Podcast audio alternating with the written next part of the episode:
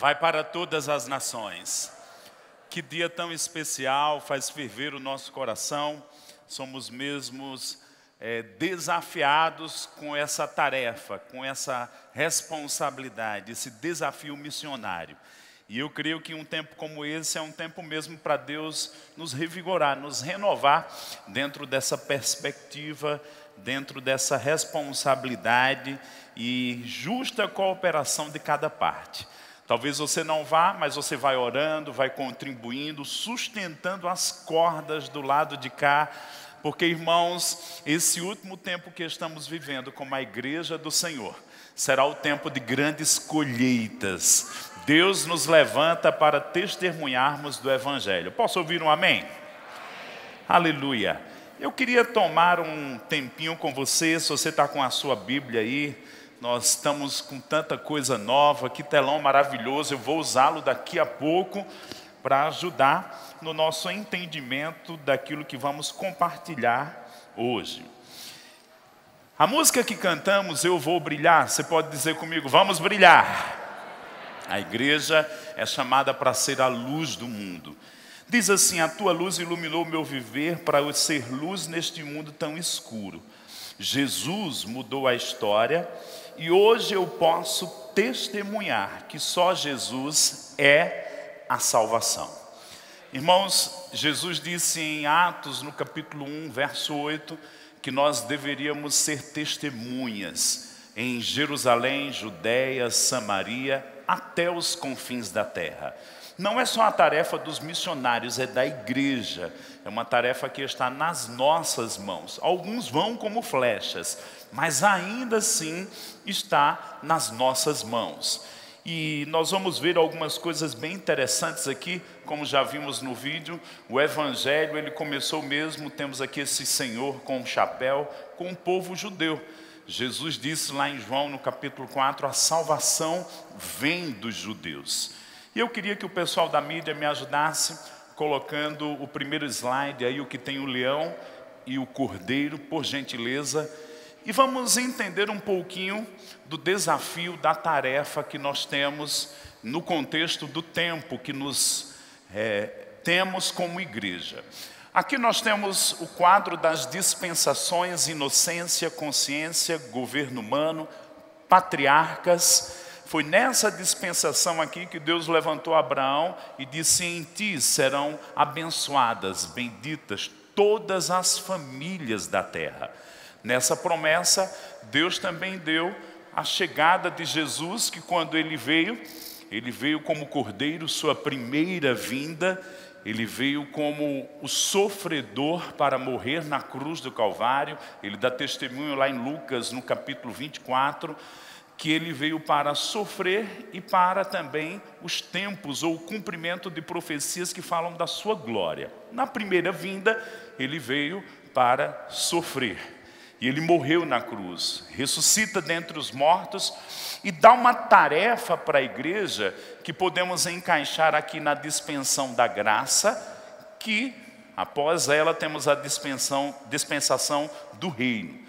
Nesses dois mil anos de história, a igreja ela foi se expandindo. Ela nasceu em Jerusalém, ela foi crescendo, né? Os discípulos foram espalhados, se expandiu para Antioquia. O livro de Atos narra tudo isso de uma forma muito tremenda para nós. E eu gosto daquilo que se fala, que nós estamos cumprindo Atos 29. O livro de Atos tem 28 capítulos. Por quê? Essa responsabilidade ainda está nas nossas mãos. Nós temos que pregar o Evangelho a todos, os de perto, os de longe, e Deus colocou no nosso coração nesse tempo as nações da Ásia. Por quê? Esse tema reacendendo a luz do grande continente. É nesse continente hoje que repousam os maiores desafios da igreja, devido a estados, países que são fechados, a questões religiosas, mas você sabe que Deus quer que todos cheguem ao conhecimento do Evangelho, possam ouvir e Deus vai levantar aqueles que vão testemunhar, aqueles que vão ser enviados, aqueles que vão proclamar, aqueles que vão anunciar as verdades do amor de Deus à humanidade. Temos aqui, e eu queria que você, numa percepção que você já tem aí por esse gráfico, nós estamos vivendo aqui o final da dispensação da graça. Tem transcorrido dois dias de mil anos. A segunda vinda de Jesus é a vinda gloriosa que ele vem como rei. Para quê? Implantar o reino milenar, as nações vão adorar a Cristo no período do milênio. E aí, nesse tempo que nos resta, e temos essa faixa aqui, a Bíblia fala sobre um período de tribulação para Israel. E eu queria me deter aqui, estamos vivendo esses últimos momentos de igreja. Irmãos, nós não podemos ficar de braços cruzados. A palavra tem que correr velozmente, a palavra tem que ser anunciada. E como ela começou no início, Deus tem um coração para tocar milhões, bilhões de pessoas que estão no continente asiático. E eu creio que esse tempo muitos de nós vamos ser tocados, no mínimo para orar, no mínimo para clamar a Deus por trabalhadores para a sua seara. É possível que algum seja até movido para ir, e cremos que isso vai acontecer. Cremos que você vai fazer a escola de missões, né? cremos que pessoas vão ser despertadas e colocadas naquilo que Deus tem preparado para a sua vida. Quando pensamos nesse desafio, e eu queria que você abrisse comigo Atos capítulo 17, nós vamos harmonizar essa figura que está aqui atrás de nós com o tema de missões e até mesmo com o tema da nossa escola dominical, a igreja e os últimos dias. Como devemos nos comportar nesses últimos dias? Só vivendo o nosso ambiente de igreja, nos esquecendo os de fora? Não. Nem nos esquecendo das nações.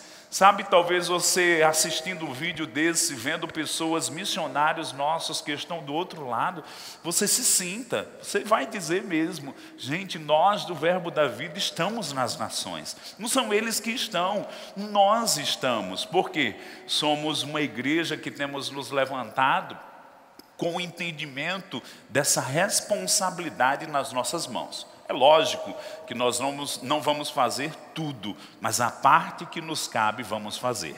Diga comigo, a parte que nos cabe, vamos fazer. Então, Atos capítulo 17, veja comigo aí.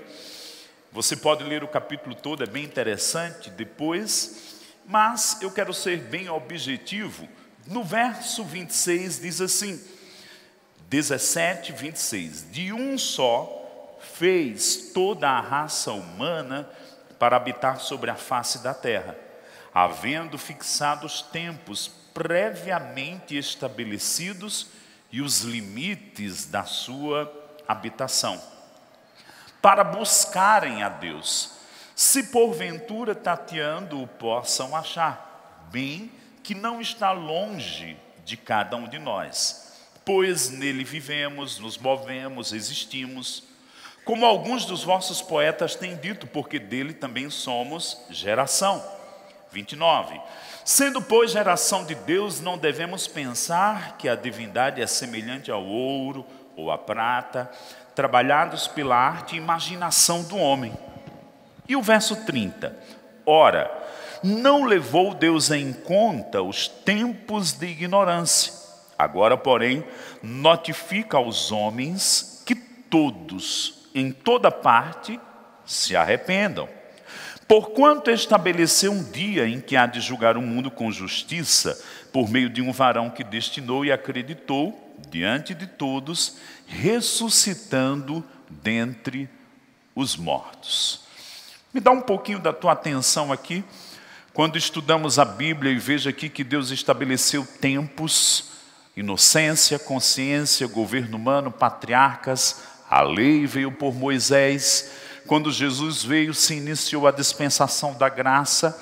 Estamos caminhando para o fim dela para entrar na dispensação do reino.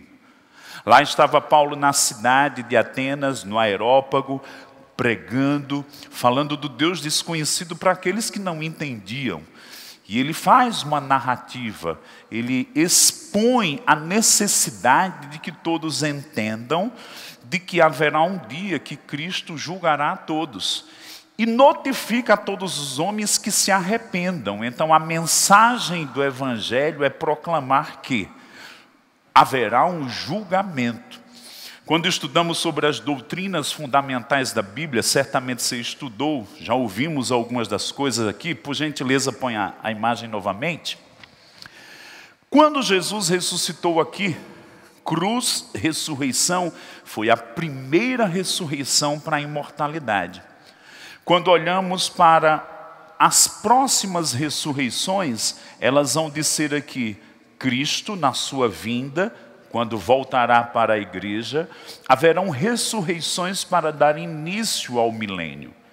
E no fim do milênio ainda haverão ressurreições. E essas ressurreições falam exatamente o que Paulo declarou: porquanto estabeleceu um dia em que há de julgar o mundo com justiça. E aí aqui entendemos que Paulo tinha esse encargo de pregar o evangelho a todos. E se você lembrar o contexto bíblico, Paulo para Antioquia, foi muitas vezes para a Europa, mas também para as igrejas da Ásia. Aquelas sete igrejas de Apocalipse, elas têm o contexto na Turquia porque um dia houve um avivamento, houve uma grande proclamação do Evangelho naquelas terras, naqueles povos. Conta-se também que o, prof, ou melhor, o discípulo, né, o apóstolo de Jesus, Tomé, chamado também Tomás, foi para a Índia. Então o Evangelho chegou na Índia. Mas sabe, irmãos, a, a, tarefa missionária hoje repousa nas mãos da igreja, até para lugares onde o evangelho já esteve forte. Você sabe que o evangelho veio da Europa para o Brasil, na Inglaterra, o evangelho veio também dos Estados Unidos para cá. Mas sabe que existem lugares, Estados Unidos, Europa, e como estamos olhando aqui para a Ásia, que precisa de um retorno de pessoas da igreja brasileira indo para esses lugares? Vimos aí Jussier, temos Jussara, temos pessoas lá no continente asiático que estão cumprindo uma tarefa. Conhecemos outros com quem também temos parcerias. Por quê?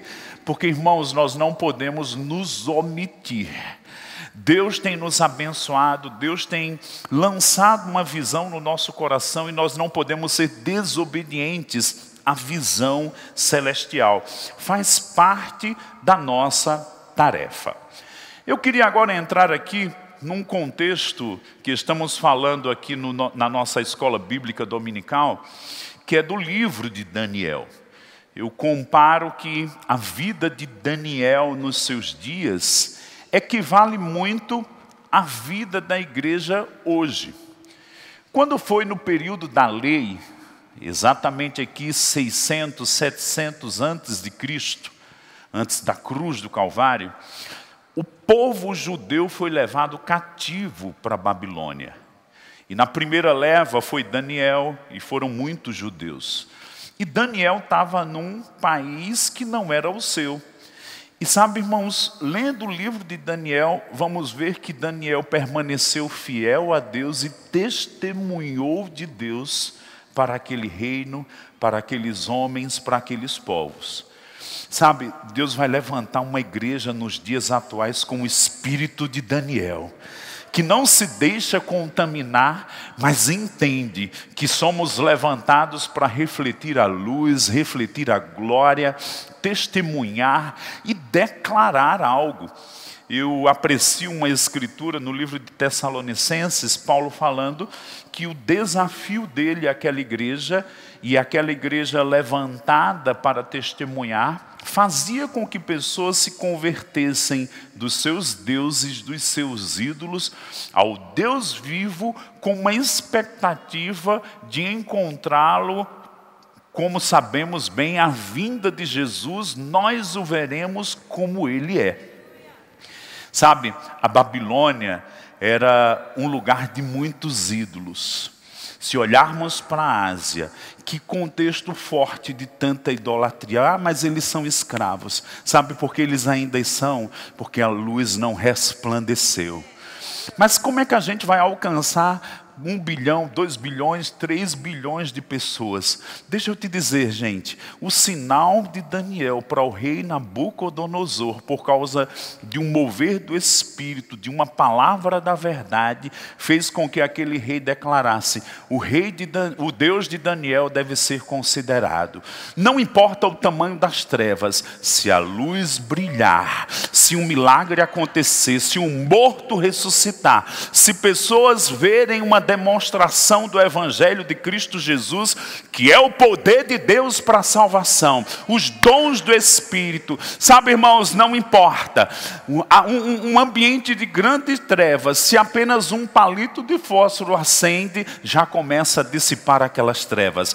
Vai se cumprir a escritura que diz: o povo que andava em trevas viu grande luz. Ah, o desafio é grande demais. Mas sabe de uma coisa? Nós não somos como os dez espias que desistiram. Viram o desafio tão grande que foram engolidos por ele. Mas nós temos o espírito de Josué e Caleb e sabemos que Deus é poderoso para nos fazer possuir as nações, possuir os lugares como da Ásia, que tem desafios gigantes, mas não tem problema. Ousamos dizer, como o salmista diz: Eu e o Senhor saltaremos muralhas, destruiremos destruiremos exércitos. Sabe de uma coisa? Nós vamos ouvir coisas acontecendo que ainda não foram contadas, nunca foram ouvidas, porque pessoas têm se levantado debaixo de uma ousadia para a obediência e vão permanecer fiéis, dando testemunho de Deus.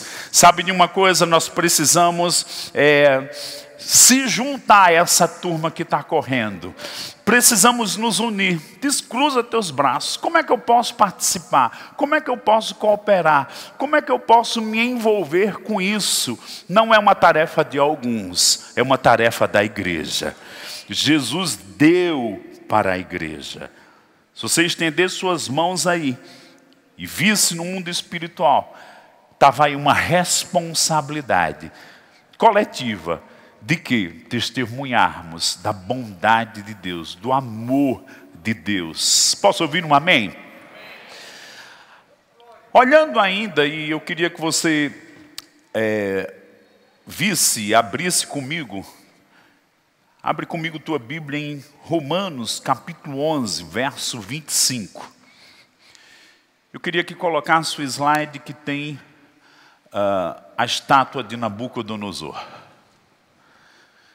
Eu vou te inspirar você estar lendo o livro de Daniel nesse tempo. O que temos aqui no texto que eu pedi para você abrir?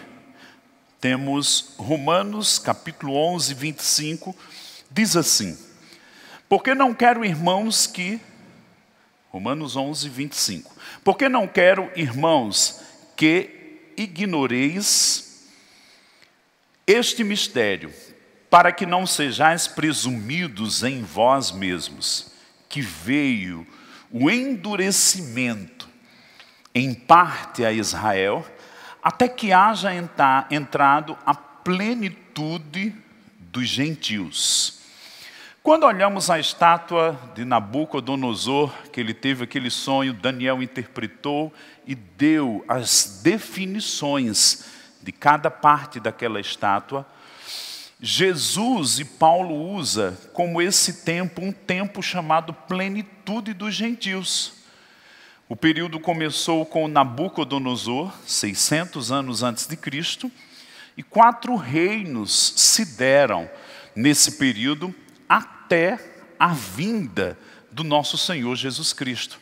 A cabeça de ouro, Nabucodonosor, depois temos o Império Medo-Persa, grego e as pernas o Império Romano, que se cumpriu até os dias de Jesus. Quando Jesus vem, é exatamente nesse período aqui do cumprimento do Império Romano. Jesus vem aqui. Aí você pergunta, e os pés? Há de ser o período do reino do anticristo, que há de surgir nos últimos dias. Se eu tivesse aqui uma tesoura, eu ia cortar. Por quê? Existe um intervalo profético, que é o quê? Os dois dias de mil anos da história da igreja. O intervalo começou quando a igreja nasceu em Atos 2. E a plenitude dos gentios é o quê? É o fechamento do governo dos homens sobre a humanidade para dar início o reino milenar que Jesus vem e reina mil anos, e no fim dos mil anos, como diz a Bíblia em Coríntios, ele entrega o reino, a terra e devolve ao Pai. Essa terra vai ser consumida com fogo e depois haverão novos céus e nova terra e vamos entrar naquele estado eterno que a Bíblia aponta em Apocalipse 21 e 22. Por que precisamos ter uma consciência dessas coisas? Pedro diz que somos peregrinos nessa terra. Sabe, irmãos, nós não estamos aqui para juntar tesouros na terra. Nós estamos aqui para juntar tesouros no céu. Eu não sei se você assistiu o filme A Lista de Schindler, mas no fim daquele filme, para mim, tem uma lição poderosa. Ele olha para algum bem que ainda tinha algum dinheiro e ele disse: Por que eu ainda não comprei mais judeus para salvá-los da morte e da destruição? Sabe, quando olhamos a vida no contexto de eternidade, o que eu posso fazer para uma pessoa ser salva? O que eu posso fazer para uma cidade ser salva, para um país ser salvo? Sabe, nós não podemos nos omitir. Essa batida do coração é uma batida do coração de Deus. Ah, isso é coisa é, da Secretaria de Missões, isso é coisa de Suelen, de Maneco. Não, isso é coisa de Jesus. Ele disse prega o evangelho a todas as nações, fazei discípulos das nações. Deixa eu te dizer, se une, se junta, participa, ora, tem o coração conectado com essas coisas, porque isso faz parte do plano de Deus. A plenitude dos gentios está se completando. Houve um endurecimento para com Israel e ele diz no texto em parte, porque alguns judeus ainda respondem e aceitam Jesus como Messias. Mas terminando a plenitude dos judeus, o que é que vai acontecer? Aquela vinda gloriosa de Jesus. E vai ter uma conversão nacional de judeus a Jesus. Vão dizer aquele que foi traspassado. Vai ser um encontro como José e os seus irmãos que se dobraram e disseram: José, foi você. Os judeus vão se dobrar e vão dizer: Nós te matamos lá atrás, mas vai haver um concerto familiar. E a igreja? A igreja se encontra com Jesus numa situação diferente, não é de irmandade. O nosso encontro com o Senhor nos ares, como a Bíblia fala, vai ser um encontro de casamento do noivo com a noiva. Por quê? Deus trata com os povos de forma distinta, igreja, judeus e gentios. E nós precisamos entender. Nós, irmãos, estamos em Cristo Jesus, mas estamos aqui na terra com um propósito de que testemunhar. Ao perto e as nações mais distantes. Eu não sei o que você sente, mas saber que missionários nossos, pessoas nossas, vimos a foto de Guto, vimos a foto de Rosilon, tendo ido, já estado lá no Japão, do outro lado do mundo. Parte de nós está lá, cumprindo algo da visão celestial. No Camboja, né, temos uma parceria com uma missionária é, em países da Ásia que compra crianças para resgatar crianças. Você já pensou que nós estamos cooperando para o resgate de vidas? Sabe, nós não estamos aqui para juntar tesouros na terra. Eu quero naquele dia no céu, quando eu, você chegar lá, pessoas vão dizer: Igreja Verbo da Vida, obrigado, porque vocês participaram para nós estarmos aqui. Diga comigo, consciência da eternidade. Irmãos, consciência de propósito, consciência de missão. Por gentileza, agora o último, a última figura que falta. Aqui nós temos a mesma sequência das dispensações com a distribuição das alianças que foram dadas. Nós estamos aqui na dispensação da graça, nova aliança, caminhando para o reino, Diga comigo, ele vai voltar. Diga aí, vamos reinar com ele. Aonde? Aqui na terra. Terminando o reino, o milênio, a terra vai ser destruída com fogo, haverão novos céus e nova terra, e aquela cidade gloriosa de ouro, da qual Deus é arquiteto e construtor, vai estar lá. E vamos entrar. A Bíblia diz em Apocalipse: vamos entrar. Mas sabe, eu não quero entrar só, eu quero entrar com a minha família, meus conhecidos, mas eu quero entrar com pessoas de outros lugares, de outras nações. Mesmo que eu não tenha ido, talvez Deus te levante para orar por alguém que você só vai conhecer lá, mas vai. A pessoa vai dizer obrigado porque você orou por mim e nós vamos estar com o Senhor para sempre. A tarefa missionária é para mudar o destino eterno de pessoas. Não é tão bom estar em Cristo e quem ainda não está, eu posso fazer algo por essa pessoa. Diga comigo, eu vou fazer algo por essa pessoa. Como igreja, você pode dizer assim: nós vamos fazer algo por essas pessoas. Você está comigo? Nós estamos aqui como igreja para testemunhar. Atos 1:8. Recebereis poder, ser-me-eis testemunhas, para quê? Testemunhar em toda a Judéia, Jerusalém, Judéia, Samaria, confins da terra.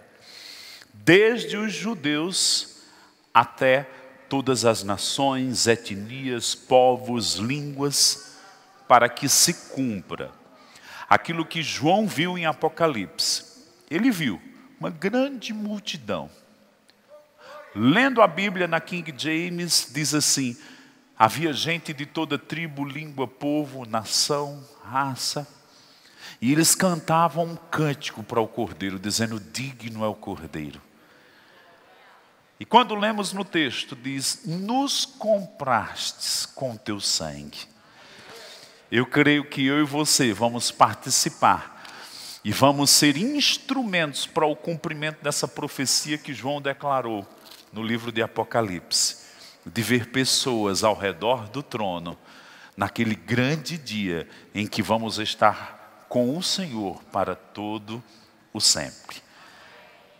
Deus reservou para esses últimos dias de explosão populacional, do final da era da igreja, para que nós nos movamos para fazer uma grande colheita. A nação, ou melhor, as nações estão em polvorosa, as trevas cobrindo. Uma pandemia trouxe um pavor mundial como nunca houve. Mas nós temos a resposta para esta vida e para a eternidade. O Evangelho do nosso Senhor Jesus Cristo. Posso ouvir um amém? Aleluia. Baixa a tua cabeça. Pai, obrigado por essa atmosfera, por esse dia. Obrigado por essa graça sobre as nossas vidas, Pai. Obrigado por essa tarefa que o Senhor nos entregou. Pai, obrigado porque nesses últimos dias que nos restam como igreja, nós vamos nos comportar debaixo da influência do Teu Espírito, Pai. Eu declaro, Senhor, o Seu vento soprando, eu declaro pessoas sendo enviadas possuídas da consciência da eternidade, cheias do Espírito Santo, que no abrir da boca delas o Evangelho seja conhecido nos corações. Obrigado, Pai, pela unção de milagres, de sinais. Obrigado pelo espírito de Daniel na igreja do Senhor nesses últimos dias. Não vamos nos dobrar, mas nós vamos dar testemunho do Senhor, da Sua palavra, do Seu poder, da Sua glória e de que o Senhor vai reinar sobre as nações para todo sempre. Obrigado, Pai escamas caindo dos nossos olhos. Obrigado por um exército de missionários. Obrigado, Pai, porque nossas crianças vão crescer já debaixo dessa consciência, entendendo, entendendo que o Senhor é o Rei da glória, que o Senhor é digno de adoração, de que o Senhor é o único Deus no qual importa que seja adorado, que os joelhos se dobrem, que as bocas te confessem como Senhor. Obrigado, Pai. Todo mundo levanta suas mãos. Ora, brasket livre minitiquiriandres.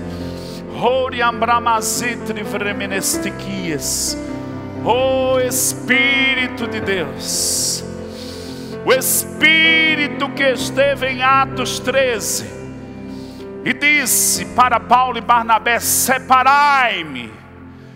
Eu declaro no corpo de Cristo vindo separações pessoas sendo consagradas, preparadas, as pessoas mais adequadas para os lugares mais destinados que o Senhor tem. Eu declaro conexões divinas. Oh, eu declaro a tua orquestração nesses últimos dias, Pai. Não importa, esse evangelho vai correr, pessoas vão ser libertas, o diabo vai perder, o teu nome vai ser glorificado, os falsos deuses cairão, as idolatrias das nações serão vencidas pela revelação do poderoso Deus. Somos gratos. Você pode orar por missionários. A Bíblia diz que devemos orar para trabalhadores para a seara. Oh, obrigado, Senhor